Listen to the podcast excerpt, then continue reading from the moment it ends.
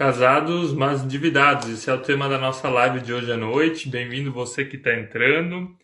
A gente tem um casal de convidados especiais. É, é o Júlio e a Patrícia, do perfil Casais de Valor.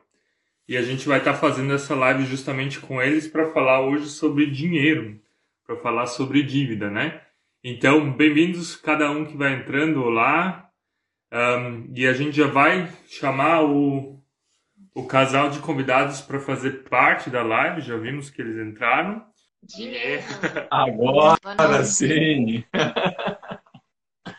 Olá, boa noite. Boa noite. Olá. Obrigada por aceitarem o convite. Opa, nós que agradecemos. Tudo bem, Suzy? Tudo bem, Michael? Tudo certo. Tudo Vocês certo? falam da onde? Nós falamos do Rio Grande do Sul. Ah, vocês são gaúchos. Gaúchos, aham. e vocês falam? De, de, Santa Catarina. Não é tão longe do Rio Grande do Sul. Não está tão ah, longe, está é, pertinho. É tão longe mesmo. Achei que era mais longe. É melhor eu ir te visitar e Santa Catarina é melhor. É verdade. É, nós, nós moramos numa cidadezinha perto de Blumenau. Blumenau talvez seja conhecido, né? Sim, sim, sim. É, e aí, pessoal, estamos aqui, né? Muito obrigado pelo convite. Eu e a Patrícia, representando Casais de Valor, estamos muito felizes em poder estar aqui com vocês. É verdade. Certo. A gente também ficou muito feliz que vocês aceitaram esse convite. E talvez vocês podem se apresentar um pouquinho para o pessoal que, que faz parte aqui do Você e Eu, para eles conhecerem vocês, conhecerem o que vocês fazem, o trabalho de vocês. Vou deixar a preferência para minha esposa primeiro, então. Bom, nós somos, né, a Patrícia, o Júlio, do Casais de Valor. É, nós também, né, temos esse trabalho de ajudar casais, né, em diversas áreas, né, financeira, emocional. Nós uh, viemos trabalhando mais assim efetivamente no, no, Instagram, né, nas redes sociais desde o ano passado. Sim. Né? E, e, temos aí participado também de algumas lives. Nós fizemos um trabalho mais intenso, né, o ano passado. Então, uh, e viemos assim aos poucos e a gente tem, tem visto e tem se alegrado muito também, né, com, com esse trabalho, com os resultados e como é importante a gente né, ajudar e, e, assim a partir das nossas experiências, né, nós começamos esse trabalho, assim como vocês também falam muito, né, da vida de vocês e a gente também, a gente veio a partir né, das nossas experiências para trazer essa, essa, essa ajuda, né, dentro daquilo que a gente vive, sendo que a gente, né, também sempre a gente está sempre uh, vivendo, né, uh, as coisas do casamento e assim compartilhando, né, Verdade. dificuldades, desafios, alegrias, né? Então, assim, é mais ou menos assim, deixar para ele falar okay. um pouquinho mais. Casais de Valor nasceu de uma necessidade, tá? Eu formei é, informação em gestão comercial. Na verdade, não tem nada a ver com o que eu faço hoje. E aí a gente, eu fui fazer um curso de coach financeiro. Comecei a fazer coach financeiro e peguei um nicho de casais para trabalhar. Comecei a trabalhar só com casais. Só que a gente se deparou, eu, eu me deparei com a seguinte situação, Michael e Imagina que você chega na casa da pessoa falar sobre finanças e quando você vê, você está falando sobre as emoções do casal. Então, é, ficou nítido, muito, mas escancarado, que falar de finanças sem tocar em outras áreas da vida financeira, que fosse além da vida financeira, no casamento, é, para o meu público ficaria inviável. E então nós aí resolvemos e, e, sentimos no coração, entendemos que era um propósito, inclusive de Deus, que nós começássemos um trabalho junto com os casais. É um trabalho que ele tem pilares, ele é baseado em pilares. Ele começa com o pilar da vida espiritual, a gente trabalha essa parte, né, bastante para que as coisas de Deus e que Deus seja conhecido no casamento e o casamento das, dos casais sejam conhecidos diante de Deus. É, nós trabalhamos as questões emocionais, aí a gente vai pela linha da inteligência positiva, vai pela linha é, de um pouco de, de cada.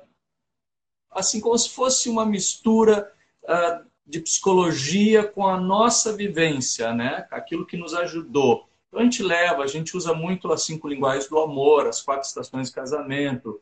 A gente usa muito, o nosso trabalho é baseado nisso. E também a gente tem o pilar das finanças. Então a gente trabalha o pilar das finanças junto com os casais, que hoje é o que nós vamos trabalhar aqui com vocês. A gente faz um trabalho desta forma. A minha formação também é em análise de perfil comportamental, então isso também ajuda quando a gente vai falar com os casais. E, enfim, agora ainda estou buscando uma outra formação em terapeuta ainda, então acrescentando e entregando, né? Até transbordar, até transbordar. A gente não pode guardar, tem que acrescentar e transbordar. Esse é o propósito Casais de Valor. Amém, eu legal. Isso, assim. eu não quero tomar muito tempo falando da gente, né? O nome é bem legal, Casais de Valor, né? É um, é um nome bem chamativo, a gente também gostou bastante Sim. dele. Então, é, ele nos ajuda acho que vocês, vocês têm experiência e vocês têm formação para falar do assunto que a gente quer. Também, é, é experiência de vida e formação. Uhum. Tem, Muito bom. Temos uma certa autoridade no assunto já. É. Então, um, Antes da gente continuar, eu queria pedir para você ainda que está nos olhando, de você ir aqui nesse aviãozinho que tem no canto embaixo e mandar essa live para um outro casal, para duas pessoas que talvez você conheça e que está passando por algum problema financeiro, que talvez pode estar tá ajudando ela. Então vai lá agora nesse aviãozinho, manda para umas duas pessoas e também uhum. aperta o like no coração para que é, mais pessoas fiquem sabendo que a gente está agora ao vivo. Isso nos ajuda e assim vocês patrocinam esse nosso momento, essas horas, essa hora que a gente vai estar dedicando para essa conversa. Uh, Júlio e Patrícia, muito vale. feliz de vocês aqui. Então, já vamos, vamos começar com o tema, vamos falar um pouco sobre isso. E a gente preparou uma primeira pergunta e vamos ver o que, que sai dela, né? O que, vamos lá. Uh, o, que, que, é, o que, que é o bom uso e o que, que é o mau uso do dinheiro? Como é que isso influencia o casamento? Ah, isso tem uma influência muito grande, né?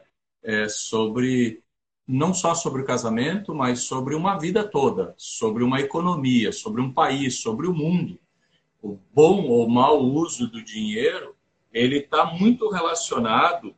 É, na verdade, a gente separou só a parte de uso, a palavra uso. Então, a gente quer que você memorize a palavra uso, né? Como é que eu uso esse dinheiro? Você usa o dinheiro ou o dinheiro lhe usa? Começa com essa reflexão. Eu uso o dinheiro ou o dinheiro me usa? Se a gente começa já a fazer uma escatologia desse, desse assunto, começa a aprofundar nisso, a gente começa a ver que o dinheiro ele tem uma influência no casamento, sim, boa e ruim. E a segunda coisa é que a gente entende que não ter e ter pode, então na verdade é só o uso, não é a questão de ter ou não ter. É uma questão de como você usa, para que propósito, que, o que, que há no seu coração em relação ao dinheiro. Então, ele vai influenciar na dívida, ele vai influenciar muito o casamento, demais. Né? A gente sabe de pessoas que se separam. Eu, infelizmente, ano passado fiquei sabendo de um, homem que se suicidou e acabou, primeiro assassinou o filho, depois suicidou-se porque ele não conseguia lidar com as dívidas que estava sentia muito envergonhado. É, e isso daí para muito mais. Separação, divórcio. A dívida ela é uma escravidão. Ela escraviza a pessoa. E olha que quem está falando aqui é um casal que passou muito por isso, gente. A gente viveu muitas agruras por causa das dívidas. As dívidas nos prendeu por muito tempo. E hoje a gente vem, inclusive, com um tom de não pesar a mão sobre ninguém que esteja endividado. Então, eu já quero falar para você que está assistindo: ó, você não é melhor ou pior porque você está endividado. Você está, você não é um endividado. Você está endividado, se é o seu caso. Tá? Mas não é não define, você... não define identidade, né? Não define a não tua identidade. Cuidado. Mas, infelizmente, Michael, acontece. A, a pessoa se apropria ou é apropriado por aquilo, por aquele momento, e passa a ser um algoz de si mesmo. E esse momento do endividamento gera na pessoa uma pressão terrível. O que, que comanda o mundo hoje, gente? É o dinheiro. Se você tem dinheiro, você está bem. Segundo o que as pessoas pensam, né? Não é uma verdade absoluta para mim. Se você tem dinheiro, você está bem. Se você não tem, você não presta, você não vale, você não produziu, você não soube fazer. E se você está endividado, você está com alguma lepra. Não chega perto de mim. é mais ou menos assim. Esse amor? tema é muito bom, né? Assim, gostei muito do tema, porque casados, mas endividados. Não é casados, mas não endividados, né? Tipo, ai, vamos ajudar vocês, então, ainda que a gente, né, vai aqui falar sobre, né, como não se endividar ou algumas dicas, algumas coisas assim, mas, tipo, casados, mas endividados, ponto, né? E a gente sabe que é uma realidade, uma realidade de todo, todo mundo dito, né? Várias famílias, né? Principalmente nesse tempo, assim, pós-pandemia, uh, e de tudo que, que veio acontecendo nesse tempo, né? Quantas famílias, quantos casais, né, estão nessa condição. Então, acho que é isso que a gente vai trazer ali que o Júlio falou. Isso. Não é nenhum julgamento, não é nenhum olhar, não. assim. É bem assim de, sabe, de saber que é uma realidade que a gente tem que saber lidar com ela. Sejam acolhidos, tá? É, é o que eu quero dizer para quem está aí, quem vai assistir depois. Sejam acolhidos. Você não é menos porque tem problemas com finanças, tá? Recebam o nosso abraço, nosso carinho. Se a gente pudesse, abraçaria um por um para dizer assim: olha só, vocês são amados, vocês são especiais, vocês não têm um defeito, vocês estão vivendo um momento difícil. Então é sobre isso que nós vamos tentar trazer baseado na nossa experiência. Eu acho que isso é muito importante, porque geralmente quando a gente vai ouvir, ou seja numa pregação, ou seja num curso, ou seja, parece ter um dedo apontado e parece que cada vez fere mais a gente. A gente vai se sentindo oprimido, cansado, sobrecarregado e não consegue lembrar que tem alívio para isso, que tem recurso para isso. Bom, uh, seguindo ainda o raciocínio, uh, você usa o dinheiro ou o dinheiro usa você? Eu já perguntei para vocês. Quem é que está no comando? É o dinheiro ou você? Sabe, se você não assume o, o comando das finanças na sua vida, o dinheiro vai mandar, a dívida vai mandar. E, inclusive, se você tiver bastante, o dinheiro vai mandar. Se você tiver pouco, vai mandar. Se você não tiver nada, vai mandar. Então, quem é que está no controle da sua vida? Quem? O mau uso do dinheiro, tendo ele em abundância ou estando escasso na vida de uma pessoa, esse mau uso vai gerar muita pressão, e vai gerar rupturas. O mau uso do dinheiro vai gerar rupturas. Por quê?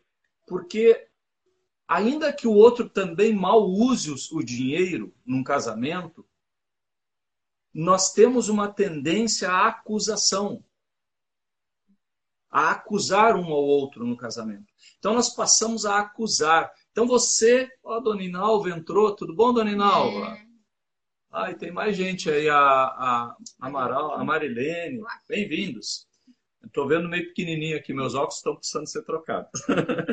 Mas então, gente, falando disso, o dinheiro é um ótimo é um ótimo empregado, não esquece disso, mas ele é um péssimo patrão. O dinheiro ele sabe obedecer ordens, mas ele não sabe mandar, porque quando ele manda, ele é carrasco, ele é severo. Uma vez eu falei com um homem muito, mas muito rico, e, ele, e eu pedi um conselho para ele. Me aconselhe, qual conselho que o senhor me dá? Ele disse assim: lembre-se sempre de uma coisa, Júlio: dinheiro não aceita desaforo. Ele não é legal contigo. Se você desaforar o dinheiro, o dinheiro vai te desaforar. A fatura vai bater na tua porta. Então trate bem o dinheiro, porque ele tem poder para te esmagar, se tu deixar. Por isso que a gente fala de apropriação, de comando, de assumir o comando da sua vida financeira, de ter domínio sobre isso, porque senão você fica subjugado e submisso ao, à situação. E às vezes não é nem ao dinheiro, mas é a situação da escassez ou de tê-lo. Porque tem gente que tem grana e está usando a grana para disfarçar problemas no casamento. Vamos jantar fora? Vamos sair para não sei o quê? Vamos passear não sei aonde? Vamos trocar de carro? Vamos comprar roupa nova? Vamos... Ai, você precisa de uma bolsa. E fica uma enrolaçada e ninguém trata, na verdade, as questões. Uma vez eu orei a Deus, pedi a Deus aqui em casa, disse, Deus, por que, que eu estou passando pelo que eu estou passando? E Deus testificou no meu coração assim, não é sobre dinheiro, é sobre o teu casamento. Uhum. Muitas vezes o que você está vivendo hoje, a gente sabe, olha, a Giza entrou também, bem-vinda, Giza. É, o que você está vivendo hoje tem a ver com é, propósitos. Deus pode estar usando uma situação que você viva hoje para te preparar para algo. Eu me sinto mais preparado hoje do que estava no passado, do jeito que nós estávamos, não é, amor? Sim. Bom, seguindo aí. Júlio, é, só deixa eu. A falta do dinheiro como coisa. a abundância nos, nos, derruba. Pois não. Eu queria só fazer um comentário em cima do que, que tu falaste. O. Isso. Tá me ouvindo? Ficou baixinho, deixa eu ver. É que teve uma ligação que entrou aqui no meu celular e ele altera daí a minha. Vamos lá, fale aí, Maico. Tá, tá nos ouvindo agora? Deixa eu mexer um pouquinho aqui. Desculpa aí, pessoal, vou só dar uma. Tá. Tá, tá nos ouvindo tá agora? Falando. Eu te ouço, um então... pouco baixo, mas eu te ouço. Vamos, vamos seguir para não, não dominar o tempo com essa situação aí. A gente tá. sabe que é assim mesmo, quando a gente faz live, acontece essas coisas. Fale, por favor, Teve algo que tu falou que, que me chamou a atenção, que falou que ter demais ou ter muito pouco pode ser que é ruim. E é justamente isso, o dinheiro, ele potencializa o nosso caráter. Né? Exato. O dinheiro, ter muito dinheiro vai mostrar quem que eu realmente sou, o que, que eu vou fazer se eu ficar muito rico. E se eu tenho pouco dinheiro, ele também vai mostrar o meu caráter. Entendeu? A galera que, que, cai no crime, que rouba, que engana, que faz golpe, também é o outro lado da moeda, também mostra o Sim. caráter da pessoa. Sim. Então, os dois, os dois extremos, eles mostram o caráter. O dinheiro potencializa simplesmente o nosso caráter, né? Aquilo que está dentro de nós. E, e aí, se você está numa situação de vulnerabilidade, vamos usar essa palavra, se você é vulnerável de caráter, você tem um caráter vulnerável, que não foi bem trabalhado, ou na sua casa, ou nas suas experiências de vida, é, vai aparecer muito rápido. Porque aí você vai começar. A... Por isso que nessas horas eu, eu falo muito, Michael e, e... Suzy, é, eu falo muito que a gente precisa é, estar nas mãos de Deus. Precisa estar nas mãos de Deus para que haja fortalecimento, transformação real dentro de nós. Porque senão você faz o mesmo ciclo a vida toda. Você muda, aí seu caráter não é trabalhado, você consegue pagar suas dívidas, eu vou falar sobre isso depois, consegue resolver, ganha cartão de crédito de novo, ganha crédito, o seu coração tem interesses errados, tem propósitos errados, e aí quando você vê, você está de novo na mesma situação. E aí, e eu acredito nessa hora, amor, que é mais uma questão de Deus, às vezes, querendo trabalhar a tua vida nesse sentido também. Alterar alguma coisa. Fale aí, pode aí, toca aí, amor. Nós temos o número dois agora, né? A segunda pergunta aí que você largou aí para nós. Isso é. Você, vocês também mencionaram um pouco assim, ah, a gente já passou por, por dívidas, né? a gente já passou por, por nossas lutas.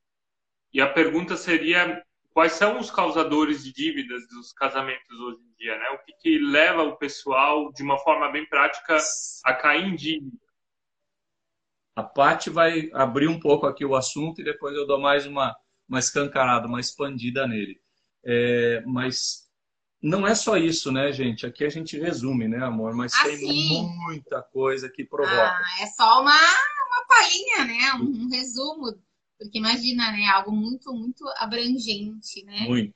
E imagina, causadores de dívida são, são enormes, assim, né? Então, assim, a gente colocou aqui, né, ao nosso olhar, assim, primeiramente, uma, um dos causadores de dívidas, né, a culpa, né? Aí o Júlio vai, vai explanar é. um pouquinho, assim. Mas a gente colocou assim, ó, depois a gente vai explicar. A culpa, arrogância, uh, orgulho, a falta de diálogo sobre o assunto, né? A falta de comunicação, que é um, um dos maiores problemas no casamento em geral, em todos, em todos uhum. os assuntos, né? Então, na, na, nessa área de finanças, assim, ele é muito forte, né? A falta de comunicação, ele é muito, muito forte nessa área. A falta de planejamento e a, a falta de Deus, né, nessa área também. Com certeza. Então, são assim, alguns pontos que a gente colocou, sabemos que tem mais, né? Sim. Por exemplo, a culpa, gente, ela é uma coisa que é gerada uh, a partir do que você foi acertando e errando, né? Principalmente errando. Então, uh, vamos lá. Tem pessoas que, dentro de um casamento, se sentindo culpados porque compraram algo. Por exemplo, né? Vou citar bem claro aqui, porque eu, eu vi isso. Eu trabalhei em loja há muito tempo de moda masculina. Então, as mulheres chegavam com cinco, seis sacolas nos braços, e tempo que se chegava, eu acho, com cinco, seis sacolas nos braços, e dizia assim: Oi, moço, tudo bem? Tudo bem. Eu vim ver um presentinho para o meu marido. Eu digo: Legal. Eu, e eu já sabia o que ia acontecer. Elas iam pedir uma meia, ou uma cueca, ou uma gravata, que eram os produtos de menor custo. Isso demonstrava primeiro que não havia consideração nenhuma com a outra pessoa, que na verdade ela queria só tirar um pouquinho aquela culpa de ter consumido demais, né? Então ela disse, ah, eu não posso esquecer de levar alguma coisinha para o meu marido. Então chegava lá e comprava uma coisinha. E eu, logo que eu saquei isso, eu comecei a fazer uma brincadeira com as mulheres. As chegavam e diziam assim, ah, veio aliviar sua consciência, né? Tudo bem, já sei o que você quer. Ai, como é que tu sabe? Claro, é, é, é que era tão lógico que ia acontecer isso, né? Era um alívio da culpa. E tem outras culpas que geram isso no casamento e nas questões de dinheiro também. Eu vou lá, cometo os meus pequenos crimes, meus pequenos crimes, né? E, e aí eu preciso comprar alguma coisa para agradar a minha esposa para ver se limpo a minha barra. Então, culpa, a culpa agindo por detrás do dinheiro. Dinheiro tem emoção? Tem. Dinheiro é emocional. É, dinheiro é emocional. Lidar com dinheiro é lidar com emoções. Tu não lida com o dinheiro físico. O dinheiro físico é matemático. E vai muito além, assim, também, né? Se a gente for pensar em relação aos filhos, né? O casal, às vezes, se endivida por alguma coisa pelos filhos, né? Por Sim. culpa, por às vezes não dar atenção, por não, estar tempo, né? presente, né? E aí acaba uh, tentando compensar em outras coisas, né? Isso. Em gastos, em presente, em até mesmo passeio, coisa assim, mas para para como é que a gente fala, né? Para compensar. compensar, né? Algo. Então, assim, às vezes daí a pessoa não, não, não pensa, não, vou fazer, vou gastar, vou, né? Não posso, mas vou, vou fazer por causa, né? Daí aí é que é a questão emocional, né? Então, assim, a culpa, então, ela, ela vai mais além disso, e até mesmo no casal, né? Ai, vou levar para jantar porque eu aprontei, sabe? Aquelas coisas assim, vou levar Brigamos, um comprar tal vamos coisa. consertar agora as coisas. É, né? então, assim... A outra coisa que a gente percebe é a arrogância. Arrogância e orgulho. Né? As pessoas não resolvem as dívidas no casamento por arrogância. Ficam orgulhosos. Não, eu não vou falar sobre isso. Eu não quero tocar nesse assunto. Não, eu, eu, eu acho que eu teria que me baixar muito para falar sobre esse assunto contigo. As pessoas, infelizmente, têm um orgulho muito besta, muito idiota. Desculpe minhas palavras aqui, mas é assim mesmo. As pessoas têm esse orgulho bobo de não querer conversar sobre dinheiro, porque acham que ou sabem muito ou não sabem nada. Muitos homens não conversam com as suas esposas que estão dentro de casa e que muitas vezes têm que gerir um dinheiro curto dentro de casa para manter uma casa, porque eles acham que elas não sabem nada. Quem sabe é eles, porque eles trazem dinheiro para dentro de casa. É mentira. Quem sabe gerir esse dinheiro é a mulher. Então tem que conversar com ela. Tem que ir lá e conversar. O que, que, que, tem que fazer? O que, que precisa? Eu preciso conversar. Mas muito homem, e eu falo como homem pela minha experiência, o homem, por ser provedor, às vezes achar que ele traz grana para dentro de casa, ele acha que tem o direito de dizer e desdizer, e às vezes ele bota um dinheiro fraco dentro de casa e acha que aquele dinheiro tem que render e ainda sobrar e multiplicar. E não acontece. Por quê? É orgulho, é arrogância. A arrogância. Então, nesse caso, tem que se arrepender, tem que pedir perdão a Deus, pelo amor de Deus, misericórdia, meu Pai. Seja comigo para que eu seja humilde e manso de coração diante da minha esposa, para que eu fale sobre dinheiro com ela, sem ser arrogante. Outra coisa é a falta de diálogo. Deixa eu dar uma, deixa eu dar uma interrompida. Uma não, pequena interrompida, Júlio. Ah, no teu exemplo agora sobre arrogância, né? nós temos a opinião, por exemplo, de que as finanças é o casal que deveria administrar juntos. Né? Tem talvez a pessoa que tem mais afinidade, mas eu acho que um erro de muitos casais é quando, quando eles casam, entram no casamento, pensam ao ah, casamento é o casamento, mas finan as finanças é uma coisa diferente, é. né? Não é. A gente entende que o dinheiro ele é nosso, que a gente é um, né? ele junto. É um dinheiro. Uma só carne, né? Uma só carne, um só dinheiro. A gente tem que ter essa, esse entendimento bíblico, inclusive. É, é um, não somos mais uh, uma, nós, nós, somos, nós somos sócios, cara. Sociedade. É, tanto o ônus quanto o bônus é nosso. Ou seja, prolabora igual, não adianta, é nós. É, se não se começar a fazer essas divisões, contas separadas, tal, isso é uma novela dentro de casa, isso é uma novela. Isso já denuncia o egoísmo. Isso denuncia os egoísmos humanos que as pessoas praticam, infelizmente, dentro das suas casas. Ah, quem é que vai pagar a janta hoje? Cara, não é quem é que vai pagar, nós vamos pagar a nossa janta hoje. Nós, querida, querido, não tem essa de quem vai pagar. É nosso dinheiro. Ah, o teu carro está disponível hoje? Caramba, é nosso carro, meu.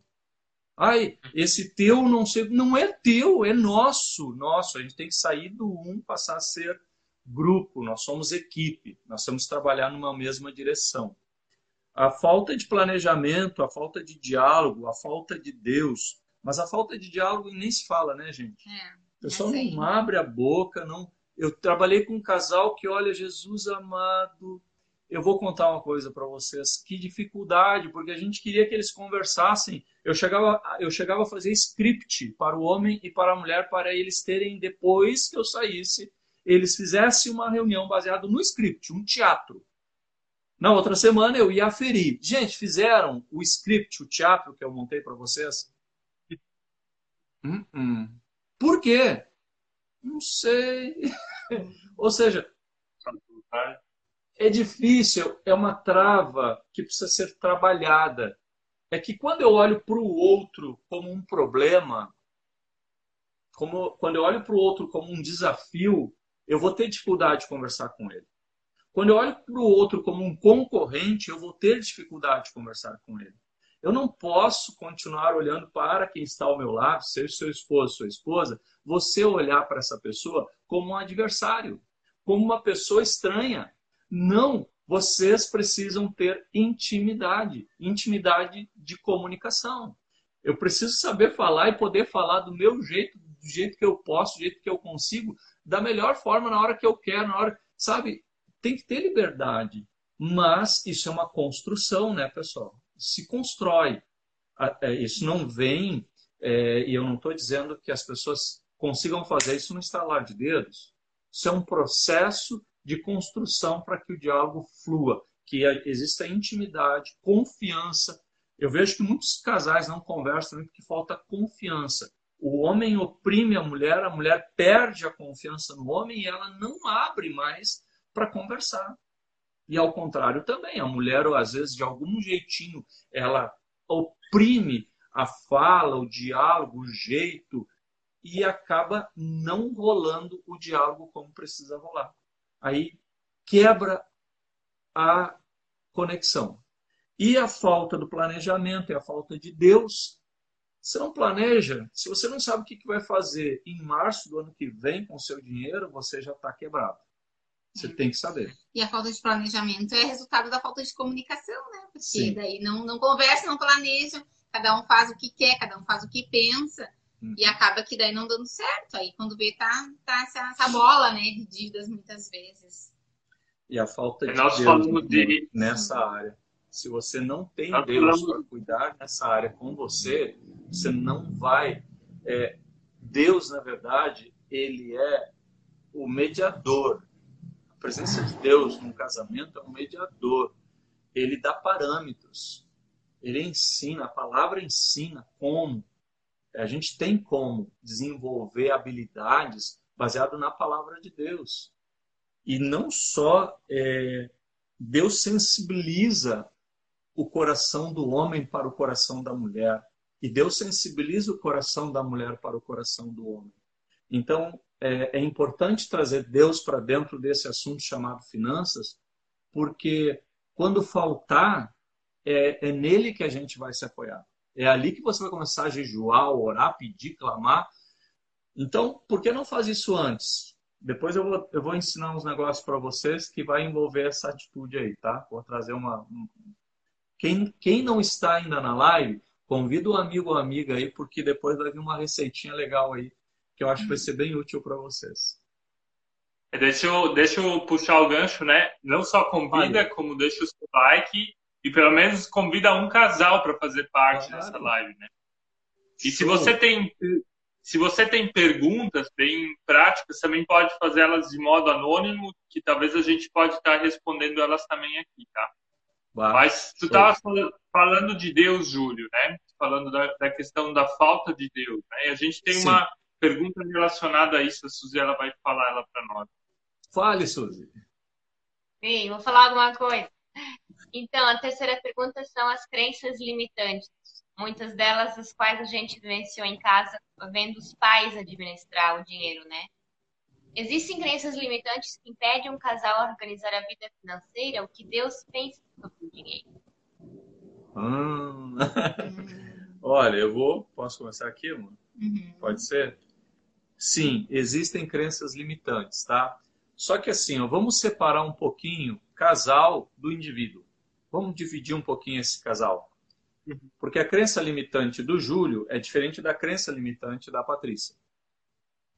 É. Então, na verdade, talvez a gente não tenha crenças limitantes do da dupla, mas tenham sim duas crenças limitantes. E não só duas, mas muitas e muitas e muitas crenças limitantes em relação a dinheiro. Dinheiro passa a ser algo que você tem na mão, é, que você começa a olhar a partir de uma ótica de do que você aprendeu com seus pais, né? Eu lembro que eu tinha uma crença limitante sobre dinheiro.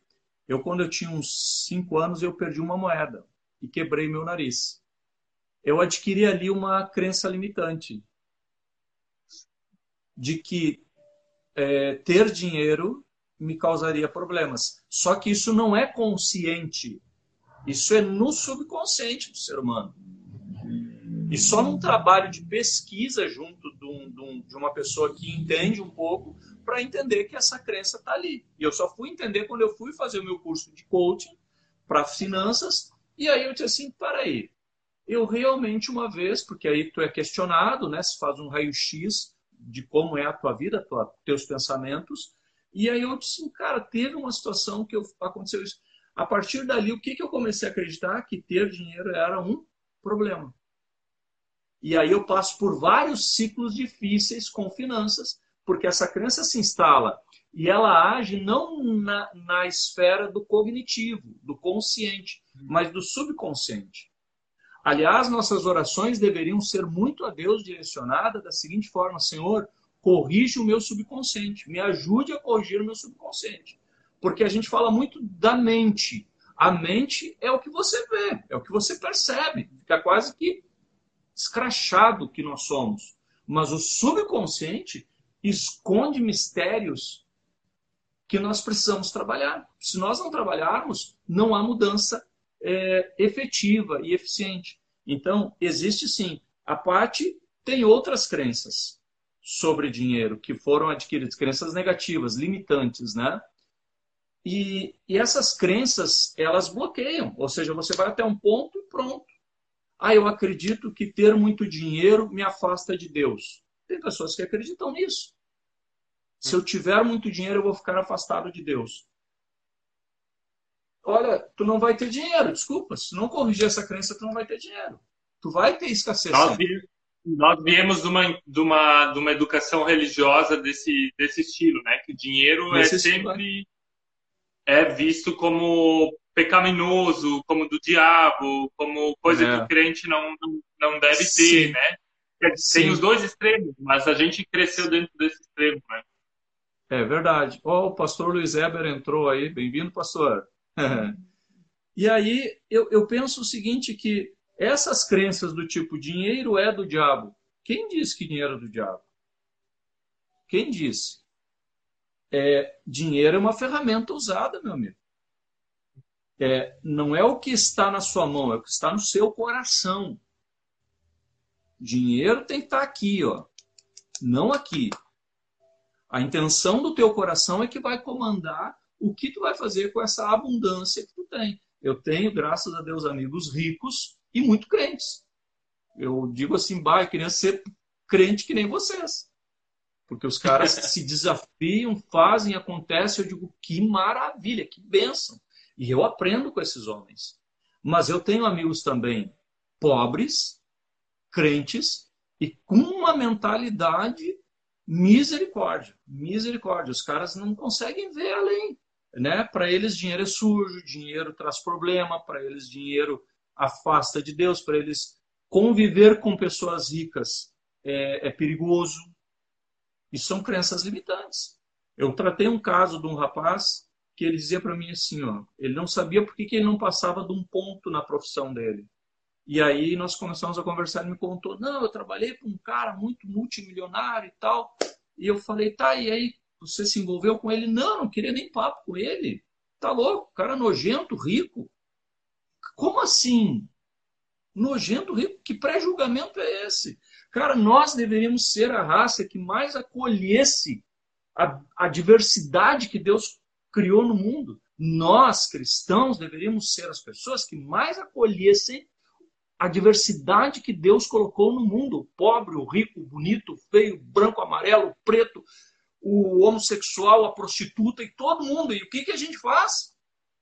Vai, vai, eu não gosto, não topo, não quero. E vai botando para longe.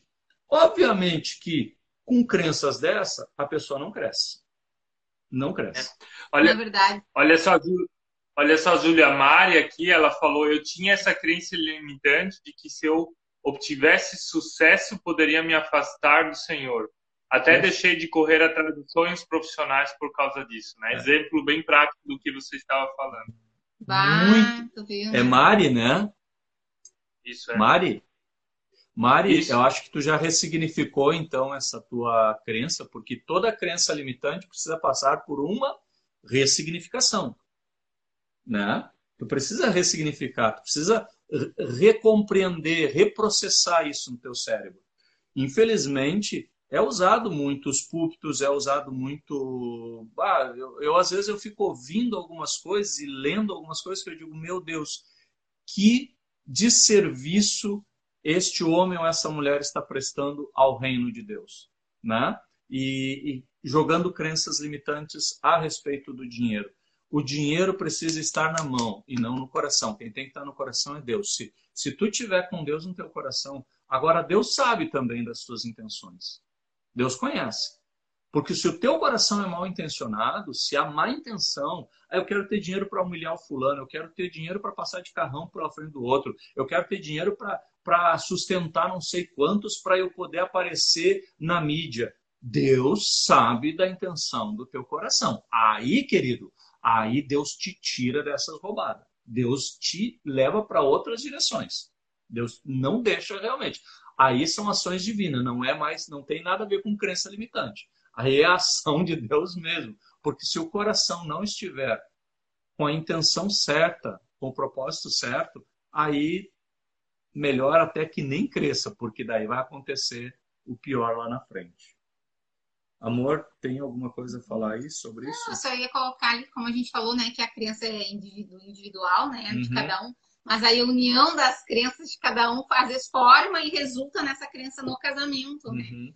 Porque daí e acaba que um convencendo o outro a sua crença, né? Tipo Sim. assim, a crença dele me influencia, a minha Sim. crença influencia ele e às vezes pode virar uma única, uma única crença que resulta ali no casamento, né? Que nem a gente conhece casais que têm uma crença única, assim, do casal, por exemplo, que eles nunca vão conseguir crescer em alguma coisa, tipo assim, ah, não, nós nunca vamos conseguir fazer uma viagem que a gente sonha tanto, a gente nunca vai conseguir, porque afinal é a nossa, a nossa vida, é a nossa realidade. Né? Então eles têm essa crença já que, que é muito difícil. Que muito foi difícil. formada pela união das pela duas união, crenças. entendeu? Eu não sei Formou que uma talvez terceira. um só tinha, mas convenceu o outro, entendeu? Uhum. De que aquilo era verdade. O outro tomou como, como já certo. Uhum. Né? E várias outras crenças assim que o casal também acaba tendo nesse, nesse sentido financeiro, né? Tipo, às vezes tem um sonho, mas acho que nunca vou realizar esse sonho de uma conquista, de um crescimento, uhum.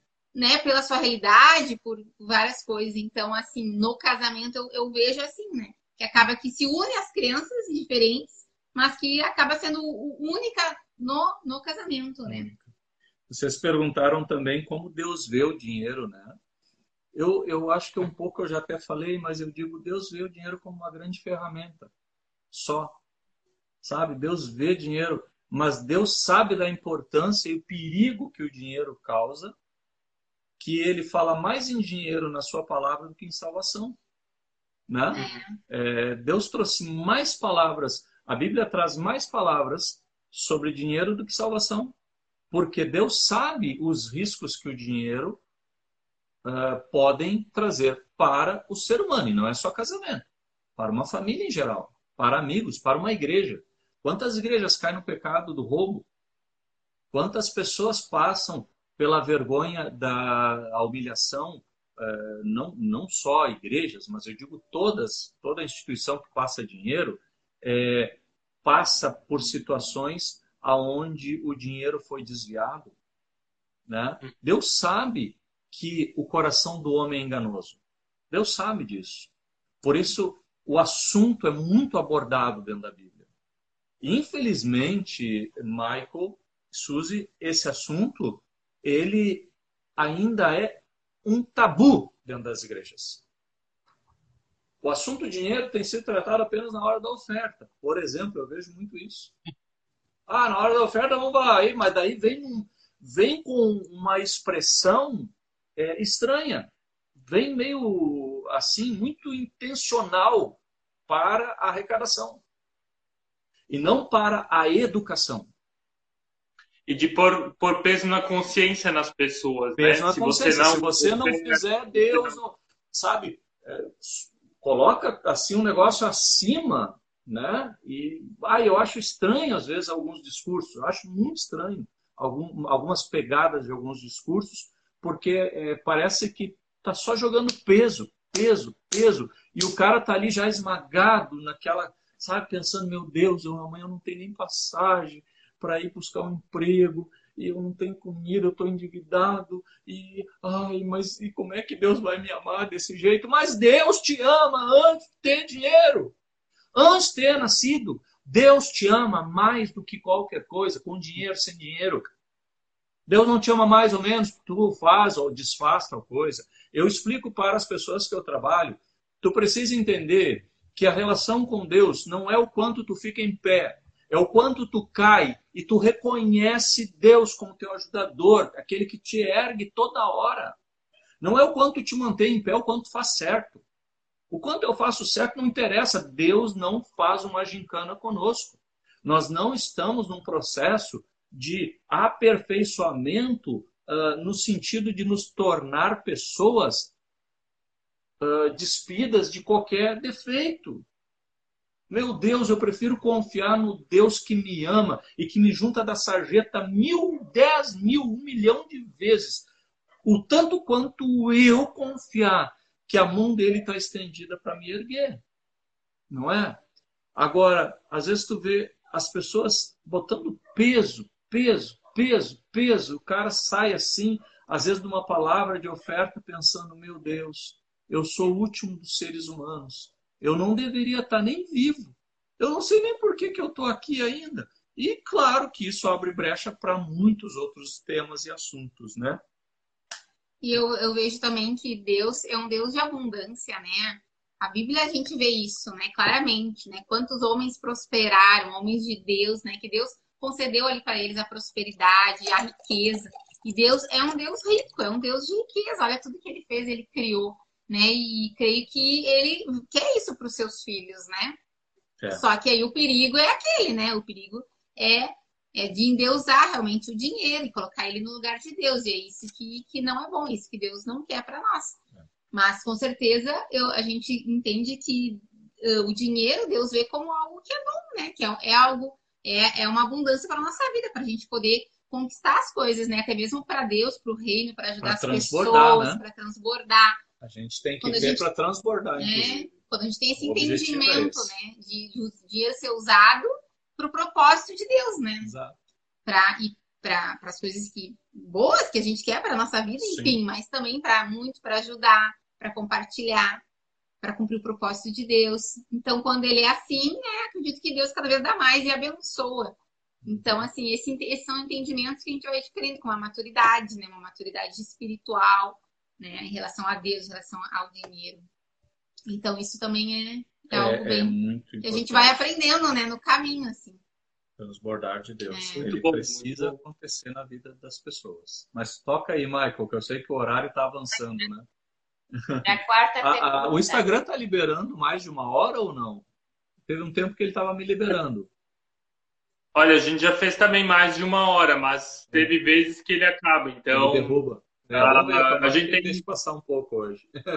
a gente tem mais ou menos 12 Eu minutos não sei se ainda, essa então conversa toda, não, é, o pessoal pode até colocar nos comentários, está sendo enfadonho para vocês, está fazendo sentido. Quem quiser colocar um certinho aí, quiser né, trocar al- alguma informação também, fica à vontade, né? Não sei se está fazendo sentido para quem está ouvindo, né? É, e não esqueça de deixar o seu like se ainda você ainda não fez isso. E Isso. para esses últimos minutos, o Júlio e a Patrícia falaram que vão revelar ainda alguma coisa. E para isso a Tem, gente tem. pede vocês que Tem umas coisas legais aí. compartilhem- é, que compartilhem agora essa live com outro casal. Vai aqui no aviãozinho, no canto baixo. E Isso. compartilha ela e a Suzy vai fazer a pergunta. Quarta pergunta: como sair das dívidas? Deem três dicas. Três dicas. São dicas meio extensas, tá, pessoal? Mas são dicas que a gente entende que pode ajudar muito, tá? É, amor, tu lê, por favor. Uhum. A Paty tem mais. A visão dela tá melhor do que a minha. Então, né? uh, como sair das dívidas? Três dicas. Então, a primeira coisa que a gente colocou assim, uh, claro que, né? Como a gente já falou, tem- pode ter mu- muitas coisas, né? Muitas dicas, mas a gente é aqui dentro daquilo que a gente tem como realidade, como experiência, né? E dentro desse contexto que a gente está falando aqui. Então, a primeira coisa seria reconhecer, reconhecer a, a nossa a condição, né? A condição de estar endividado. É um reconhecimento. Quebrar o orgulho, e se reconhecer, se reconhecer falido diante de Deus e diante dos homens, né? Ali então, se re- reconhecer, reconhecer, né, primeiro consigo mesmo, diante de Deus e diante dos homens, reconhecer. Uh, Esse reconhecimento é muito importante, porque, né, ele tira tudo aquilo assim, às vezes a ilusão, né? Ah, não, mas não, comigo não, comigo não, não tô assim, não. Né? A pessoa tá lá, já não tem mais para onde ter de tanta dívida, mas não, não, tá, tá tudo bem, tá tudo certo. Não, esse não vai te levar para algo de, de cura e de realmente de mudança, né? Vai te afundar cada vez mais. Mas no reconhecimento, assim, quando a gente, né, aquele que só é curado aquele que reconhece, né? Aquele que Se expõe, né? se expõe. Então, assim, essa é a primeira dica que a gente trouxe, né? Você precisa passar por um processo de confronto, de autoconfronto. Você se confrontar. Você precisa se olhar e entender que é, a sua situação ela chegou no limite. Se você não, não, não olha e diz chegou no limite, você vai cavar mais ainda. Tu só para de cavar quando tu diz assim, Michael Suzy, cheguei no limite. Só que tem pessoas que a gente percebe que parece que não não não não não entendem que tem que dizer parou, chegou. Basta, basta. Eu preciso declarar minha falência. Eu preciso engolir o meu orgulho. Eu preciso engolir a minha vaidade. Eu preciso dizer para mim mesmo, dizer para Deus, dizer para alguém, inclusive, olha só, eu estou falido financeiramente. E se for dentro de casa, mais ainda. Você precisa falar para a esposa, precisa falar para o filho, olha, tu não vai poder estudar mais na escola particular. Precisa falar para a esposa, olha, esposa, não dá mais para comprar carne. Precisa falar para a esposa, olha, não tem mais condições de fazer é, essas coisas que a gente estava fazendo, querida. Eu estou falando como homem, mas óbvio que serve para os dois, tá? É, eu preciso desse confronto e eu preciso dizer basta de cavar. Chega. Por quê? Gente, enquanto está dentro do buraco, parece que tem uma pá junto com a gente, a gente está cada vez mais afundando. E a Bíblia fala que um abismo chama outro abismo, ou seja, problemas financeiros chamam outros problemas financeiros. E muitas vezes está mascarado, amor, em, em detalhes, em pequenos gastos que a gente faz desnecessários. A gente compromete uma luz de casa, compromete uma água, compromete uma internet, compromete um, um, um pão, compromete um, um arroz, um feijão. Estou falando de coisa muito simples, muito básica. Mas é bem assim. Quem está endividado, muitas vezes num nível muito alto, falta o necessário. Falta o necessário. E aí eu estou falando por experiência também. Teve que ter o dia do basta? Tem. Tem que ter o dia do basta. É, é esse dia que a Paty fala, que é reconhecer a sua condição de falência. Estou falido. Ó, bota na frente de casa. Estou falido, gente. Estou falido. Estou falido.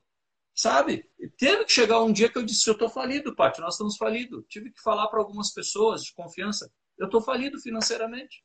Eu estou quebrado, eu fiz tudo errado. Eu fui burro com o meu dinheiro. Eu joguei pro alto, eu queimei, eu rasguei, sei lá o que eu fiz.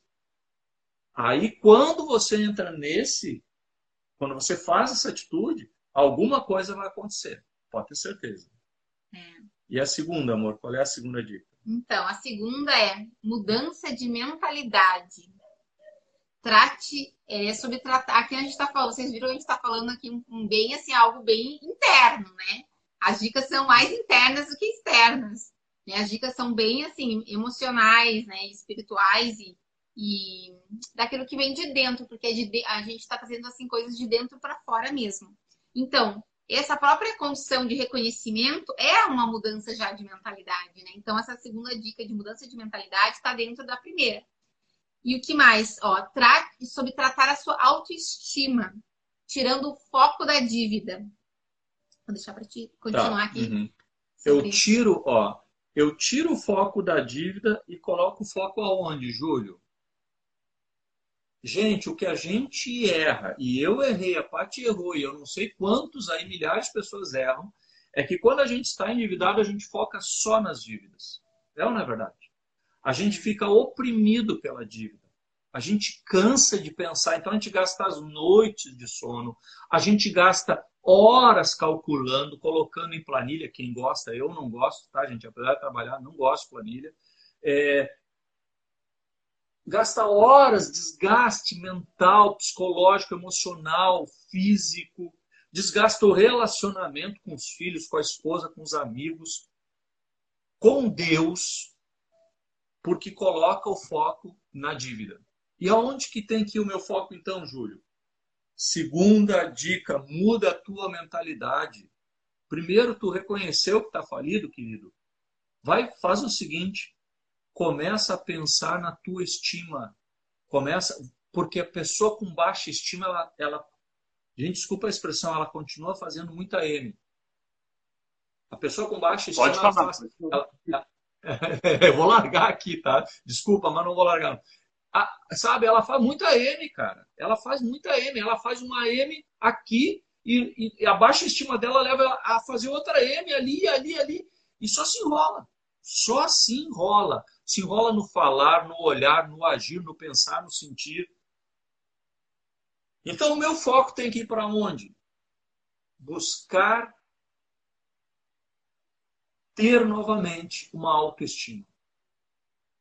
Só que não é autoestima financeira, porque nesse momento está endividado, a autoestima financeira está baixa. Eu preciso voltar a ter uma autoestima como ser humano. Como ser humano. Eu não posso mais ficar olhando para as coisas como se eu fosse um leproso, que eu não posso mais encostar em nada e ninguém pode encostar em mim. Eu não posso mais. O erro que a gente comete nessa hora é que a gente se afasta das pessoas, a gente se afasta de Deus, a gente se afasta de tudo que são possibilidades de ajuda. Mas. Se... A gente se sente envergonhado, né? A vergonha. A vergonha, assim, ai, não, eu não tenho. Eva, né? Eva. Então, Onde assim, a Edna estava é... escondidinha aqui. A vergonha te, é te, te, entra, é, faz tu entrar num casulo, né? É. E aí a tua estima já tá lá embaixo, a vergonha, então vai te esconder. E isso acaba que, que é, é esse foco na dívida. Mas aí quando tu tira, aí tu sai um pouco disso, né? E a autoestima é, é, é, não ter tanta não se sentir tão envergonhado por causa uhum. disso. Reconhecer que ó, errou e que está vivendo ali aquele momento, mas e que esse momento vai passar, né? E que esse momento você vai conseguir vencer, só que naquele, naquele momento não consegue, enfim. Vamos mudar o pensamento e vamos uh, fazer as coisas para que a tua estima seja elevada. Uhum. Como a gente falou, não financeiramente, mas em outras áreas. Uhum. Mas aí, continuando aí. Exato, porque a gente precisa oferecer a nós, seres humanos, uma chance de melhoria. E a chance de melhoria não é tentar resolver as finanças. É onde todo mundo erra. O erro está muito aí. Eu estou com dívidas, eu estou com problemas financeiros, então eu vou focar nisso. Eu vou focar porque isso vai expandir. Claro, vai expandir o problema. Você tem que focar e expandir aonde? Na solução. Você tem que começar a olhar. Citei Paulo Vieira aqui sem querer, né? Tudo que a gente foca expande. Querido Paulo Vieira. É, o foco precisa ser na solução. E a solução começa onde? Começa na tua cabeça, nos teus sentimentos, nas tuas ações. Então, caramba, eu não tenho condição de pagar uma academia porque eu estou endividado. Eu vou começar a caminhar.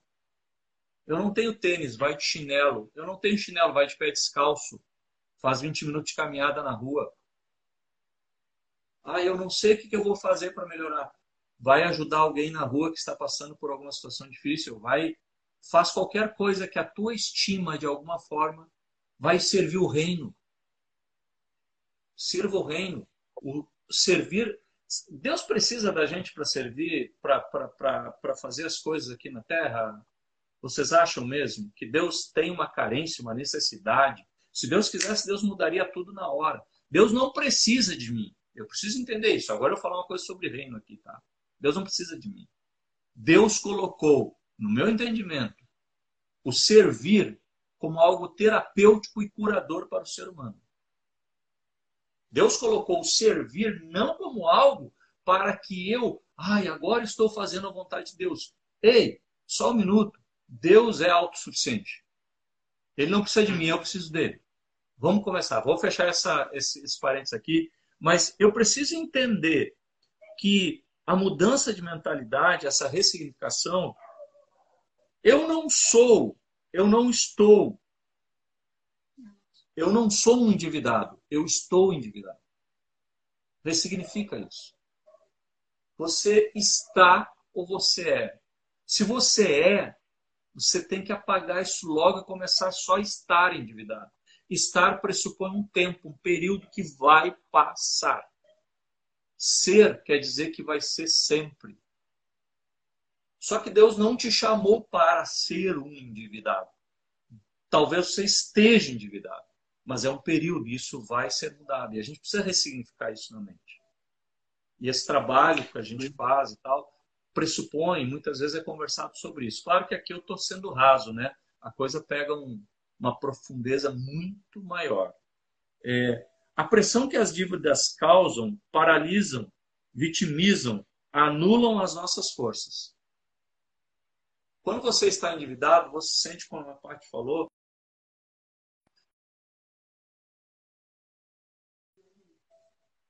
Deu uma travadinha, voltou. Tudo certo? Eu apertei no lugar errado aqui, saiu a tela, desculpa. Ah, ok, ok. Mas tá tudo certo. Tô te vendo, tô te ouvindo. Tudo certo. Vocês me ouvem bem, né? Sim. Ok? Então, ah. as dívidas, elas causam, elas paralisam. Desculpa, Michael, quer falar? Eu, tranquilo, pode terminar o teu raciocínio. Ok. As dívidas, elas paralisam, elas pressionam, elas limitam a gente, elas envergonham, né? Elas nos deixam numa situação sem forças.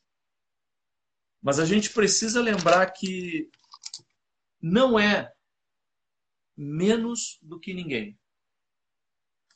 A pessoa endividada tem uma tendência a se sentir menos, e ela não é menos. Você não é menos. Ó, escuta bem, deixa eu olhar bem aqui para a bolinha, onde é que está a bolinha ali. Ó, você não é menos do que ninguém porque está endividado. Você não deixou de ser uma pessoa especial porque você está endividado. Você não deixou é, de ser especial para Deus, de ser especial para muitas pessoas que estão na tua volta porque você está endividado. Presta atenção nisso. Não deixa isso tomar conta do teu coração, porque isso vai te destruir. Mas se você entender que você está apenas no momento da sua vida, você vai começar a corrigir a rota de conquista, de desenvolvimento financeiro que você precisa. Lembre-se que você entrou nessa e você vai sair dessa. Você entrou. Autoresponsabilidade, né, amor? Sim. Quando nós entramos nas nossas nossos problemas financeiros, e gente, não foram poucos, tá? A gente, a gente eu acho que podia dar aula de como se endividar. A gente podia, a gente podia dar aula de como fazer a coisa errada. A gente é especialista nisso. Mas graças a Deus, Deus por misericórdia me conduziu a melhorar e não posso ainda dizer que estou aonde quero, mas estamos nos encaminhando. Vamos dizer que o pior passou. Estamos nos encaminhando. Você não adquiriu uma doença contagiosa. Escuta isso aqui, ó, você que está endividado, está com finanças. Você não tem um problema que contagia os outros, gente. Você tem um problema que está dentro de você. Você não tem uma doença contagiosa. Não se afaste das pessoas e não permita que as pessoas se afastem de você. Abrace-as, as acolha. Não espere pagar tudo. Isso aqui é muito importante, né, amor? Sim. Não espere pagar toda a sua dívida, todas as suas contas, ter uma vida redondinha financeira para começar a viver bem.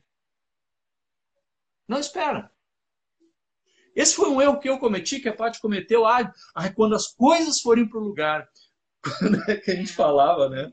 Quando tudo estiver certo, quando as contas estiverem pagas, quando a gente estiver dizimando, primiciando, ofertando, quando a gente puder trocar o carro, quando puder arrumar a casa, Gente, eu não preciso. Gente, a gente inverte a ordem das coisas.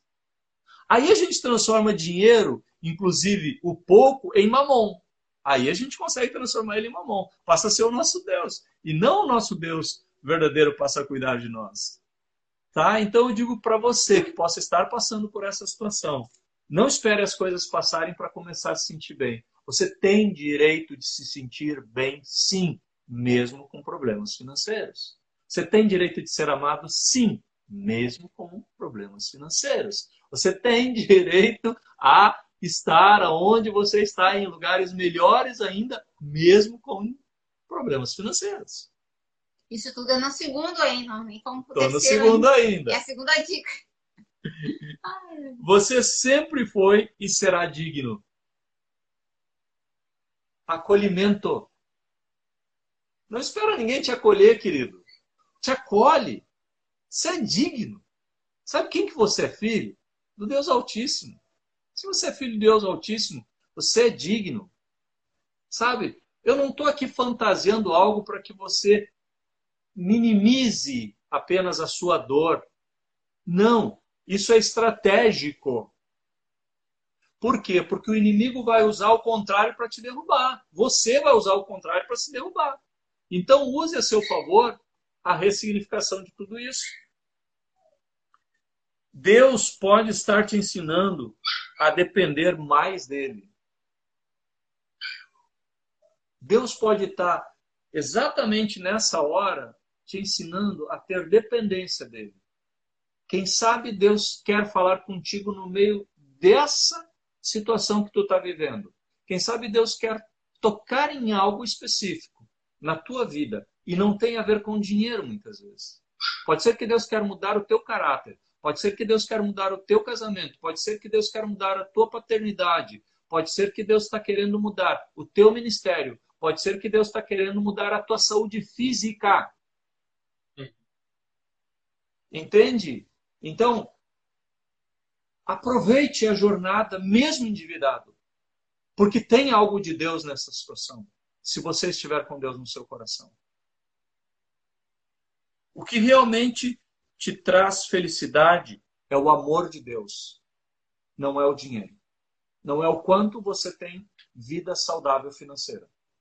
Conheço muita gente que tem vida saudável financeira e não tem amor, não tem prazer na vida. Tem muitas pessoas com grana, muita grana, mas não tem prazer na vida tem que tomar uísque todos os dias para sentir um pouco de felicidade. Tem que sair para vários lugares para conhecer outras pessoas, duas, três vezes por semana, viajar, inclusive, de um estado para o outro, e eu falo de casos que eu ouvi de pessoas, sair de São Paulo para vir conhecer uma pessoa hoje à noite aqui no Rio Grande do Sul, porque eu estava infeliz lá. Mas só vou passar a noite com essa pessoa e amanhã retorno. Gente, quanta pobreza nessa riqueza, né? Quanta pobreza nessa riqueza. Misericórdia. Cuidado para não estar endeusando suas dívidas. Dá para endeusar dívidas? Dá. Dá. Quando você coloca ela acima de Deus, quando você coloca ela acima da sua família, quando você coloca ela acima da, da sua saúde física, da sua saúde psicológica, do seu ministério, você está endeusando. Simples. Focando, né? Aquilo Focando. do focar só na dívida. E aquilo, aquilo que a gente foca cresce, né? Aquilo que a gente foca cresce. Vai expandir, Isso, né? É. Então, se você tem essa, essa visão, pode falar, desculpa, Mike.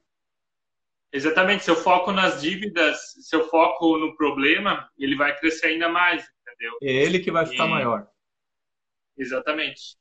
E essa aqui, aproveite-se mais Aproxime-se mais de Deus e seja feliz. Essa ainda é a segunda dica. A parte vai ler a terceira agora.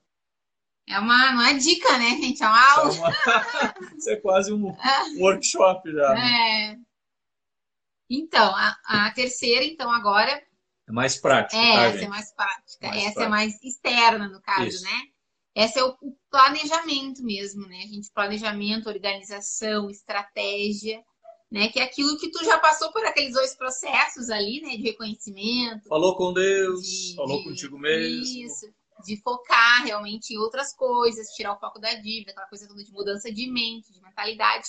E aí partir para ação mesmo, né? Que é a ação realmente de um planejamento, de uma organização bem ali da, da, daquilo que tu tá fazendo, nem das dívidas, né, amor? Aqui não. Não é da dívida, é da tua realidade financeira. financeira. Da tua realidade financeira hoje, nesse momento. Deixa a dívida lá paradinha, congeladinha, e vai para tua realidade hoje, que tu uhum. precisa hoje, né? Pagar ali as tuas contas uhum. de agora e alimentação e tudo mais. Então, e a estratégia, né, para isso, né? A estratégia é.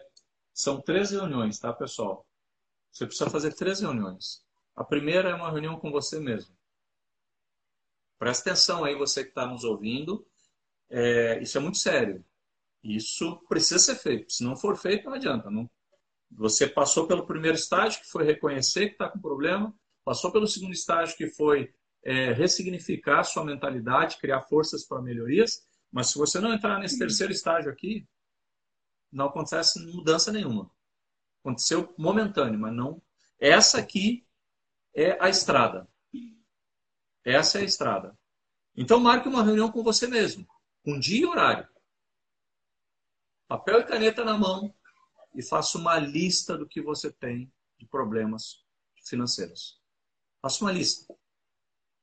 O Zezinho lá do, do armazém, né? Não sei se chama armazém aí, aqui chama armazém. o bar, mercado. É, mercado, é, mercado. O, o Joãozinho lá da igreja, o fulano não sei o quê, o banco tal, o banco tal, a, o cartão de crédito tal. É, faça uma lista, uma reunião e aproxime. Você não vai saber talvez o valor certo, mas você pode chegar a uma conclusão. Ah, eu estou com uma dívida de 30 mil reais, de 25 a 30 mil reais. Você já tem um número para trabalhar.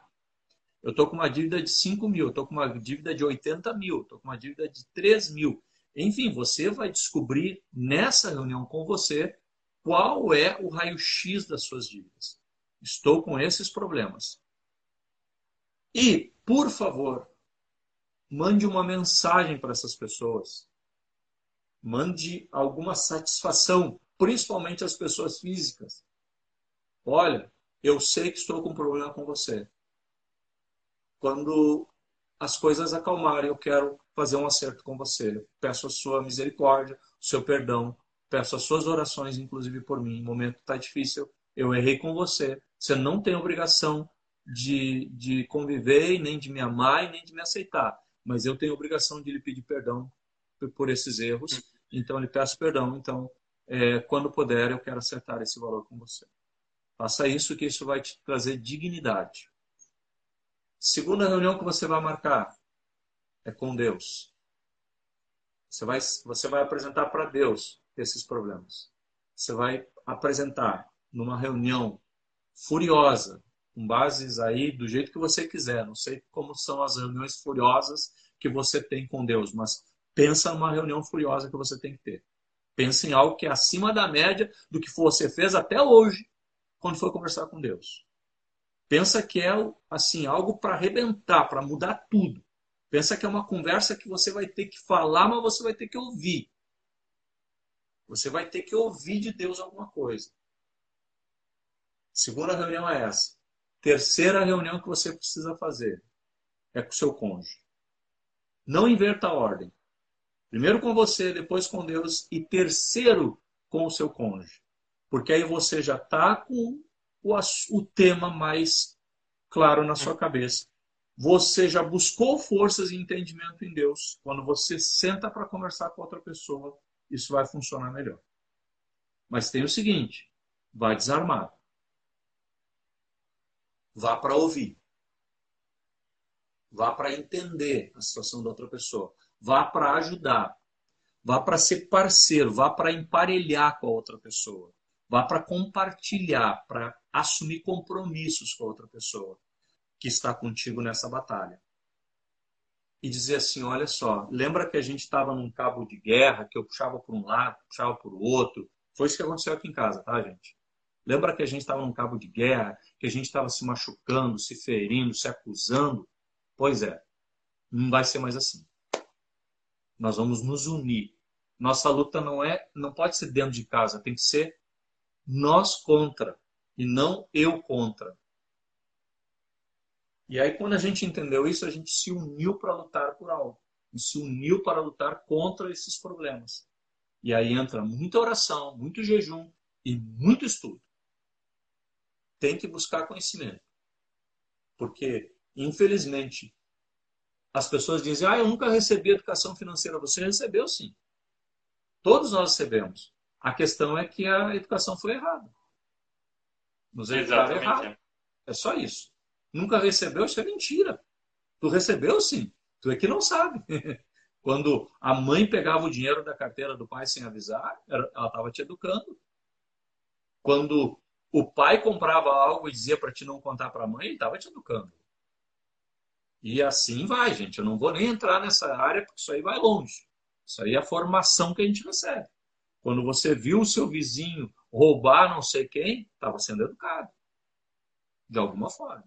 Quando você viu no filme que os ladrões de banco se deram bem e nenhum foi preso, você estava sendo educado. E assim vai. Mas não vamos nem entrar nessa parte agora, tá, pessoal? Vamos segurar para cá. Então eu preciso fazer Júlio, essas três reuniões. Fale. Júlio, tu nos deu agora três dicas preciosas de como sair das dívidas. Agora no final falasse essa coisa de fazer essas três reuniões, que eu acho que foram bem importantes, né? Uma reunião consigo mesmo, uma reunião com Deus, uma reunião com o cônjuge, e de viver isso de, de uma forma honesta, né?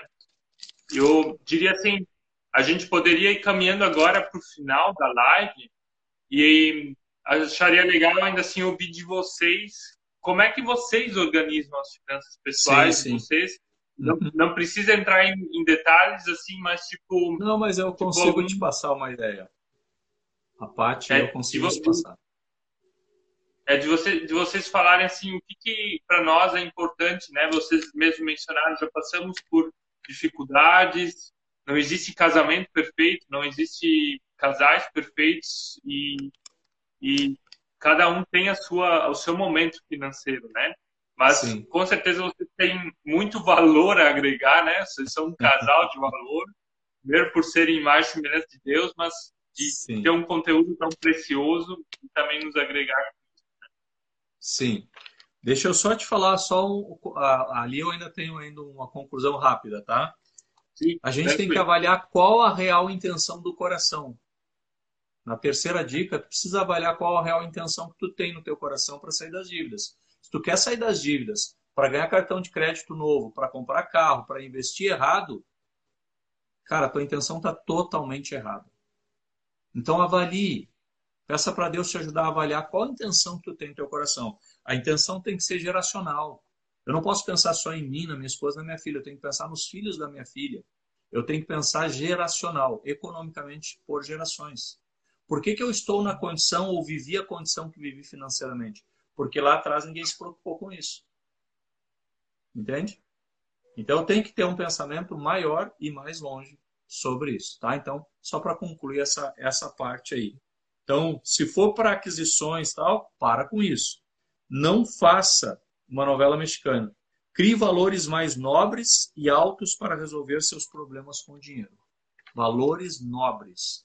Aí sim, aí você elevou o nível, ergueu a régua e começou a trabalhar por algo muito mais sério. Agora a Paty vai trazer então, que ela que tem essa uhum. construção aqui bem boa aqui, ela que cuida inclusive do controle é ela. Né? É. Ela é a moça é, do controle. Aqui, não sei como é aí, né? Os casais que estão nos assistindo, vocês mesmos, né? Mas aqui eu cuido mais dessa parte daí do, assim, da organização, do, dos controles mesmo é comigo, né? Eu sou bem analítica nisso, né? E sou muito assim, às vezes eu fico, eu sou meio até meio neurótica. Aproveito o perfil dela para fazer essa parte, porque eu não porque é. eu sou aquela que anota tudo, anota todos, assim, a partir desse tempo, né, das nossas dificuldades financeiras, tudo isso que a gente passou, eu sempre fui muito organizada financeiramente. Eu, né? Eu sempre fui.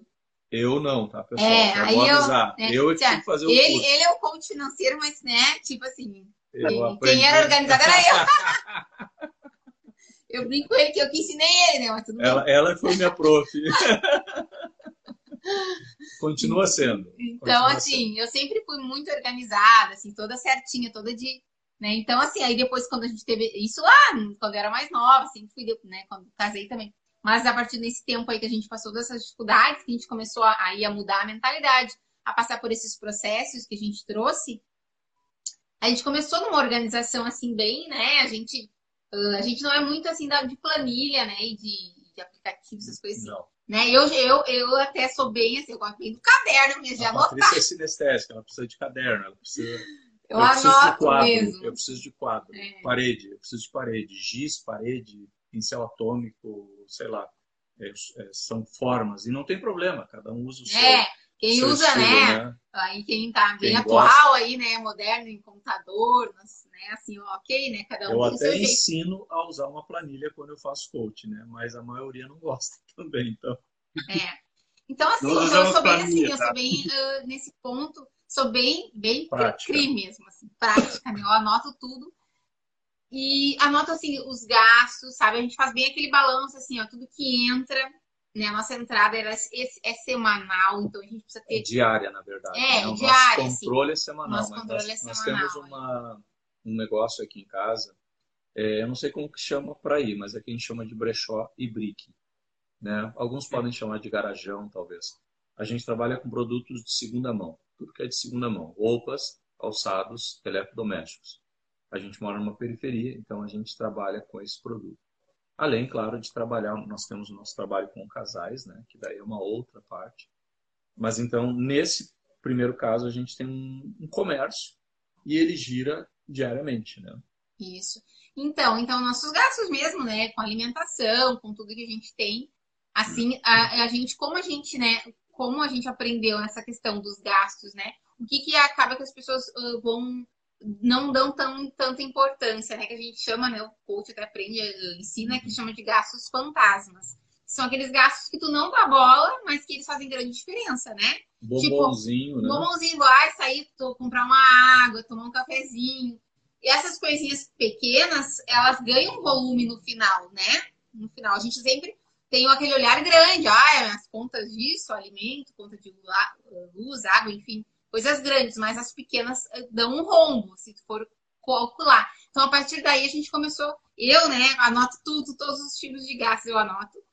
E, e, as entradas também. Eu tenho que trazer da rua as notinhas, tem que dizer o que, é que eu gostei. Eu guardo tudo, sou bem é. assim. Eu sei, é. eu sei que isso é muito é. trabalhoso, não é todo mundo que tem esse dom, que é algo bem difícil mesmo, assim, porque é bem, bem complicado. Tem que, tem que gostar, porque assim, às vezes dá vontade de chutar tudo, tudo e largar, sair correndo.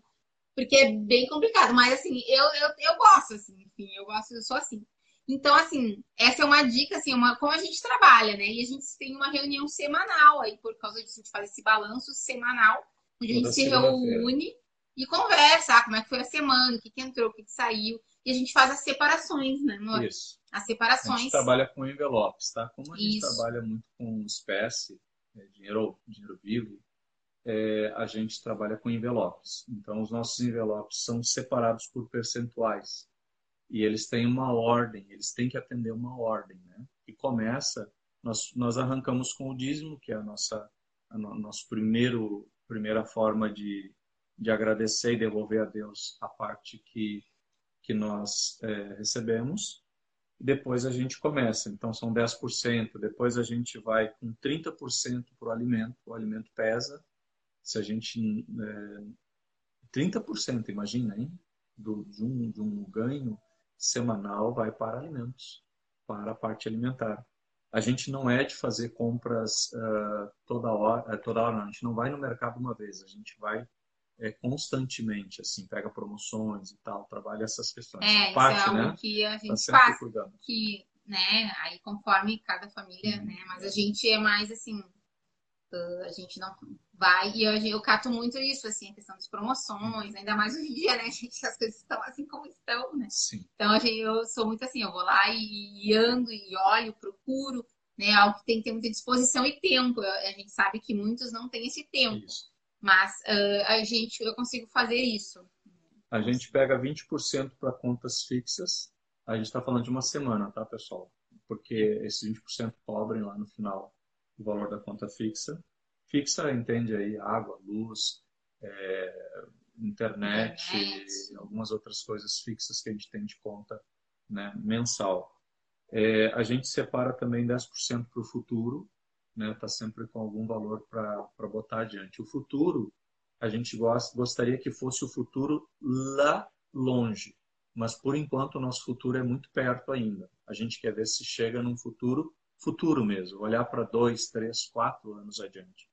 Hoje a gente não consegue ainda fazer isso, ainda não estamos, passamos por, por uma sequência agora, todos nós passamos por essa pandemia, por muitas perdas, a gente teve perdas financeiras e tal, e acabou que o nosso futuro é, é bem pertinho hoje, ele não é tão longe, mas está tudo bem, pelo menos está se encaminhando. A gente separa um valor que a gente chama-se que é o pagamento da parte, o pagamento do julho. 3% daquilo que a gente fatura, a gente procura separar. Às vezes não dá, porque às vezes uh, o consumo de outras já levaram todo o valor e a gente não consegue separar. Mas a gente separa um valor para gastos pessoais. Aí eu pego aquele dinheiro e faço o que eu quero. Ela pega. Às vezes é um troquinho, mas é um troquinho que ela precisa, é um troquinho que eu preciso. E aí a gente vai é, usar esse valor. É, 10% a gente separa como capital de giro, porque a gente não tem separado do nosso movimento físico e também profissional. A gente está orbitando ainda como sendo o mesmo dinheiro, tá? A gente não separou as contas. É, a gente pega 10 para capital de giro, 10% ou um pouco menos ou um pouco mais para lazer.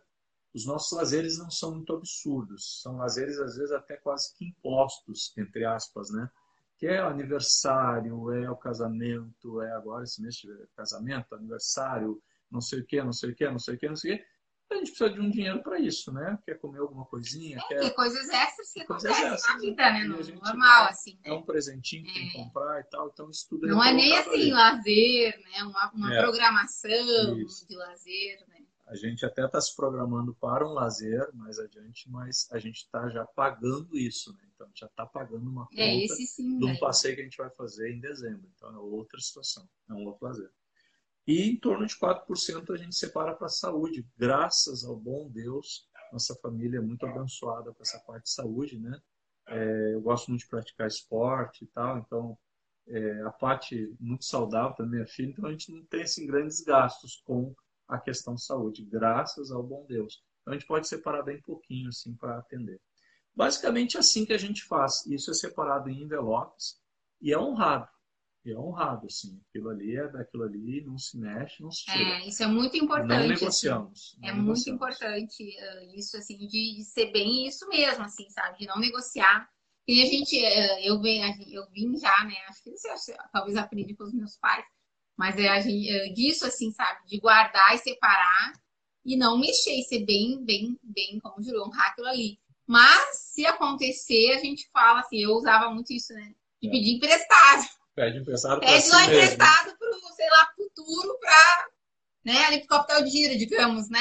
Vamos lá pegar emprestado, a gente tem que devolver, entendeu? Então, essa, assim, essa é uma coisa que a gente faz, assim, é meio louco, né? Mas, assim, funciona. Quem quiser ir, uh, pegar, né, essas Funciona. dicas aí, funciona, né? Porque senão a gente, ah, é tudo meu dinheiro. Ah, eu vou usar, pronto, tá, vou usar. Não, gente, é- ele é daquilo ali. Então, assim, tu pode até pegar emprestado, mas tem que voltar. Porque senão não vai adiantar. O que, que adianta fazer todo esse trabalho, né? E depois vai lá e ficar tirando. Tem um carinha mordendo meus pés. É, eu tava olhando pra baixo, gente, tava olhando pra baixo e tava aqui nos pés, né? Eu tava tentando disfarçar aqui. Tava tentando disfarçar. Tá mordendo meus dedos. Ai, cara. Ai, não. Então é, É, isso. Mas essa- a...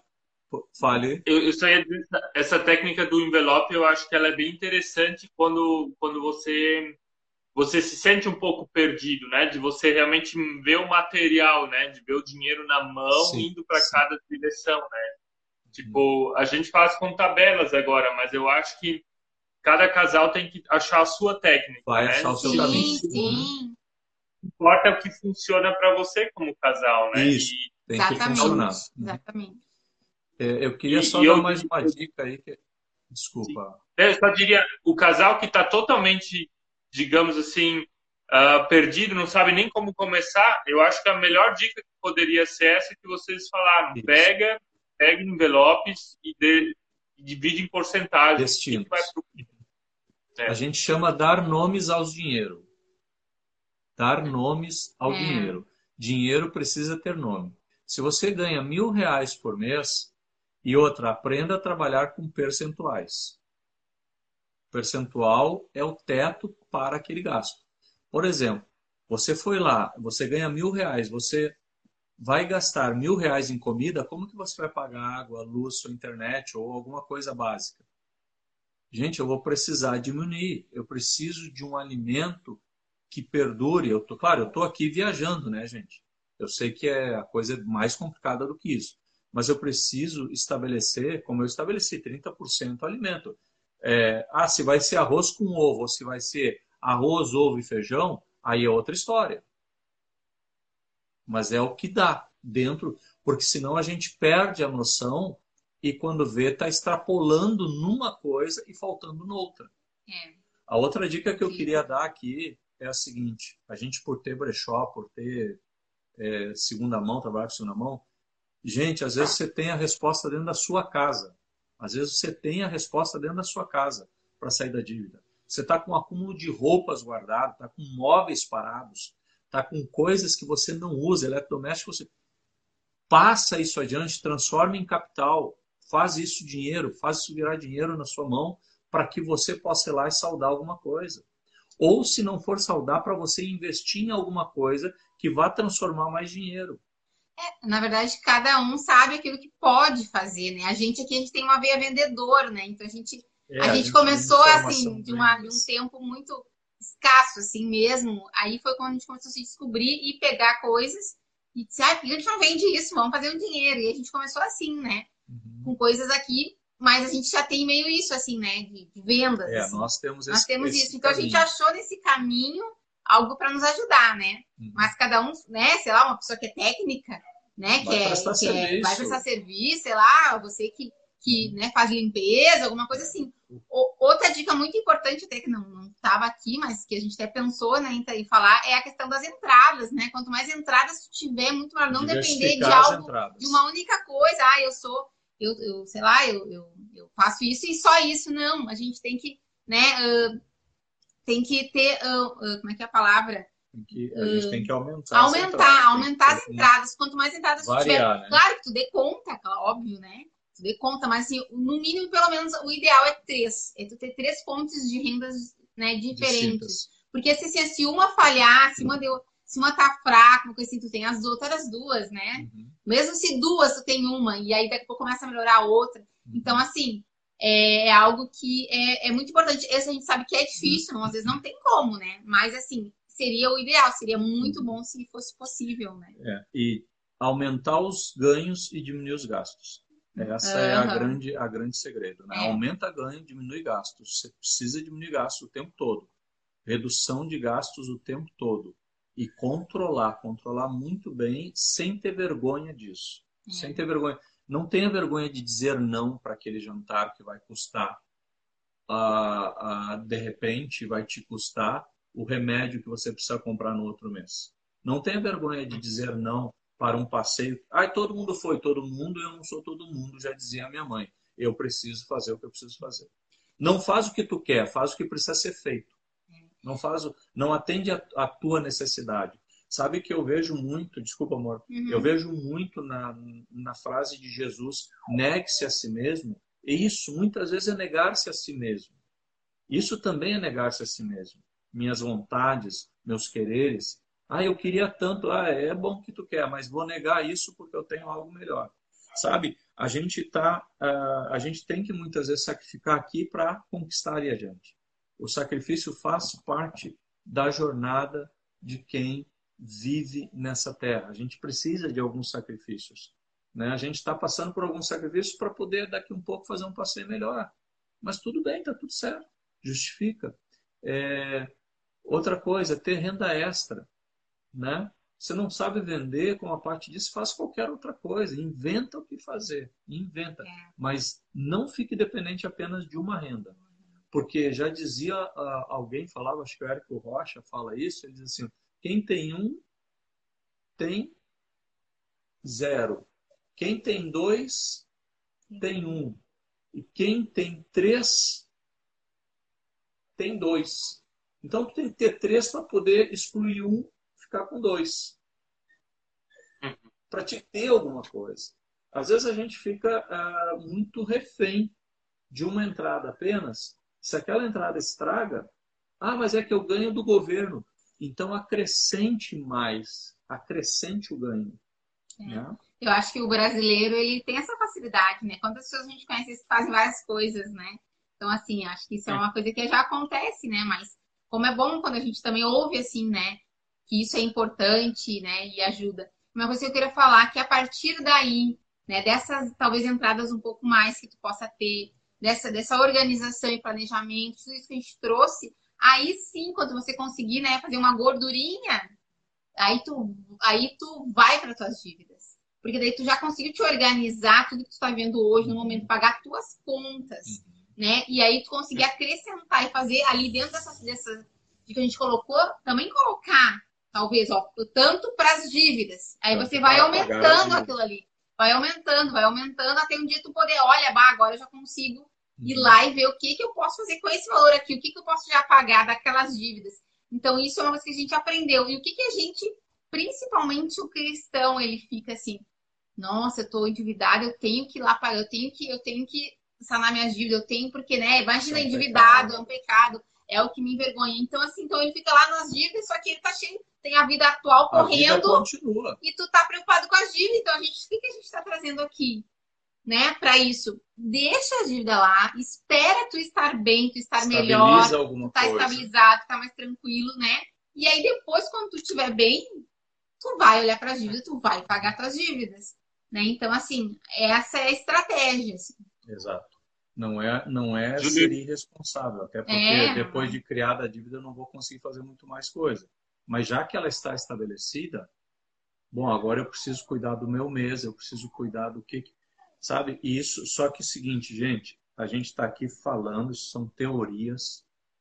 Na prática a gente sabe que não é fácil. E ó, uma coisa que eu não anotei aqui, não faça isso sozinho. Procure ajuda. Procure ajuda de alguém. Ah, mas é que cobram caro. Gente, tem muita gente ajudando gratuitamente. Eu, quando comecei como coaching, eu fiz mais de 30 prolabore, ou seja, prestei serviço gratuito para as pessoas. E existem muitas pessoas se formando todo mês, querendo pessoas para ajudar. Então, se você precisa de ajuda, procura pessoas que entendam do assunto e te ajudem. a melhorar, a, a, a refazer esse caminho e resolver essas questões de dívidas e ser feliz, né? Mas não deixe de ser feliz, e aí eu já vou falar a minha última fala aqui, né? Não deixe de ser feliz porque você está endividado. Não condicione a sua vida a ter ou não ter dinheiro. Não condicione isso. Viva bem, sabe? A alegria de Deus, ela tem que ser maior do que isso na sua vida. A alegria de Deus, ela precisa ser maior. Alegrai-vos no Senhor. Eu não me alegro nas minhas dívidas e nem na quantidade de dinheiro que eu tenho. Eu me alegro no Senhor. Claro, gente, eu sei que a gente passa por constrangimentos, por momentos difíceis quando está com dívidas, mas o melhor é quando você consegue atravessar isso com força, com fé, com pessoas certas do seu lado. É. Aqui né, a gente Amém. colocou assim: a primeira dívida é com você mesmo, né? Então, a primeira dívida é contigo mesmo, né? Ame-se. Né? O amor gera respeito e o respeito gera compromisso. Amém. É muito obrigado, muito obrigado pela, por, por, todo esse conteúdo que, que vocês trouxeram. Dá para perceber que vocês se prepararam bem e que vocês estudaram e e, e viveram e estão vivendo isso de uma forma Sim. bem profunda. Eu acredito que deve ter ajudado muitas pessoas que estão vendo e muitas que ficaram agora até o final vendo, né? Acho que foi a nossa live mais longa que a gente fez. Mas. Ah, uh... Não, aqui, aqui fala muito. Fala muito. Me perdoe. Orem por mim, por favor. Tranquilo, vamos orar por ti, Júlio. A live ela vai ficar, a gente sempre salva ela no nosso formato em podcast. Ela sempre vem uma ah, semana legal. depois. E daí a gente vai marcar o perfil de vocês também e daí vocês podem passar lá adiante, tá? A gente não vai salvar ela no IGTV, mas vai salvar ela no, no nosso formato podcast, que é daí só em áudio, né? Mas eu vou estar passando daí para vocês e daí vocês também podem passar para os seguidores de vocês. A gente quer agradecer ainda cada um que estava até aqui olhando. A gente quer agradecer vocês e fazendo uma foto. Deixa eu baixar aqui o fazer um print com vocês. Deixa eu ver como é que como é que baixa aqui os comentários. Como é que faz o print no teu celular? Não sei direito, só um pouquinho. Isso. Para a gente publicar ainda aí nos stories. E Júlio e Patrícia, desejamos a vocês sabedoria, e as bênçãos de Deus no trabalho que vocês têm feito, o trabalho Obrigado. com casais, mas também uh, o, o, negócio que vocês têm, que Deus possa Sim. estar direcionando vocês ali, abrindo portas e que hum. cada vez mais Deus use vocês adiante, tá? Uma boa noite para vocês e muito obrigado pelo tempo em conjunto.